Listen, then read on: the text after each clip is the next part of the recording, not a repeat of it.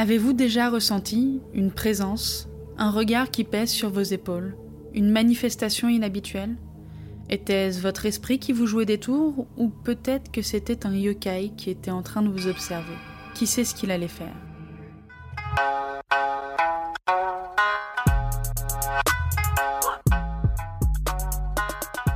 Ohio et bienvenue dans mon Otaku Club.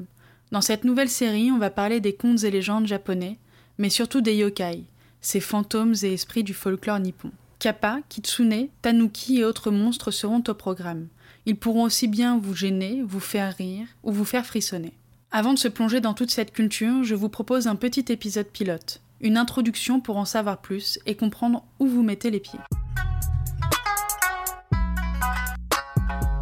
Qu'est-ce qu'un yokai? L'étymologie du mot nous révèle que yokai signifie esprit, démon ou fantôme. Les kanji qui le composent sont yo pour attractif, envoûtant ou calamité, et kai pour mystère et merveille.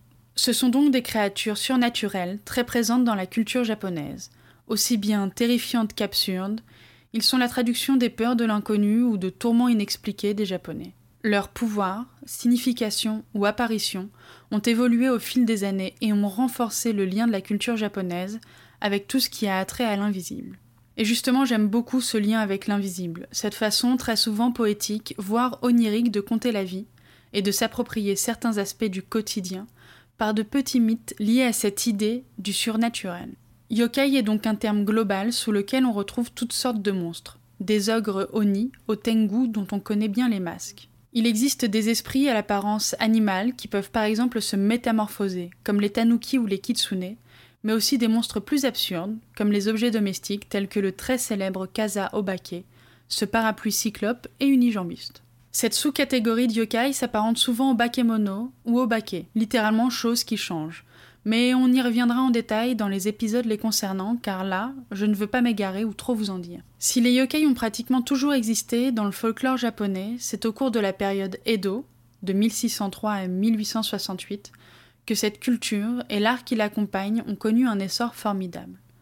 Les histoires de fantômes et autres phénomènes étranges sont devenus de plus en plus populaires, tant et si bien que plusieurs artistes en ont créé des bestiaires, comme Toriyama Sekien ou encore plus récemment Shigeru Mizuki, dont les dessins sont utilisés dans le dictionnaire des yokai, disponible aux éditions Pika, sur lequel je m'appuie beaucoup. Mizuki a notamment permis de redonner un petit coup de neuf à ce folklore grâce à son manga JJJ no Kitaro et ses autres créations, afin de cultiver la présence des yokai dans l'imaginaire collectif.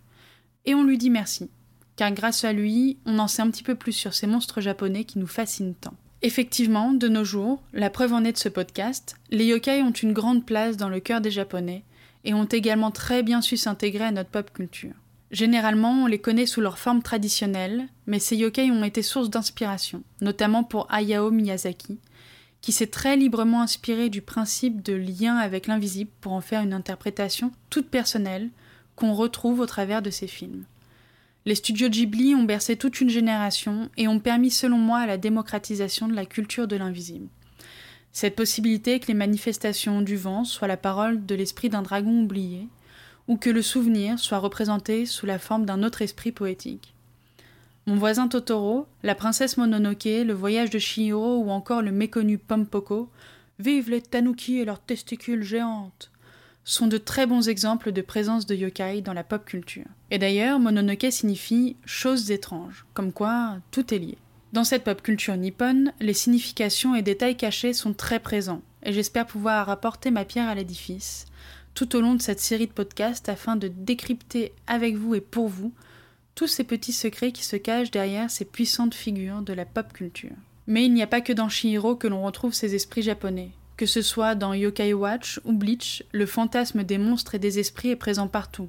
Et la vraie question est de savoir est-ce que vous êtes prêt à creuser dans votre imagination et voyager dans le monde secret des contes et légendes du Japon? Les amis, c'est déjà la fin de cet épisode de l'Otaku Club sur les yokai, et j'espère que cette introduction vous a donné envie d'en savoir plus à ce sujet. En tout cas, de mon côté, j'ai pris un énorme plaisir à vous l'enregistrer, et j'ai hâte de vous en dire plus sur le sujet. Comme d'habitude, n'hésitez pas à partager cet épisode autour de vous, de vous abonner et de laisser un petit avis sur Google Podcast, ça fait toujours plaisir.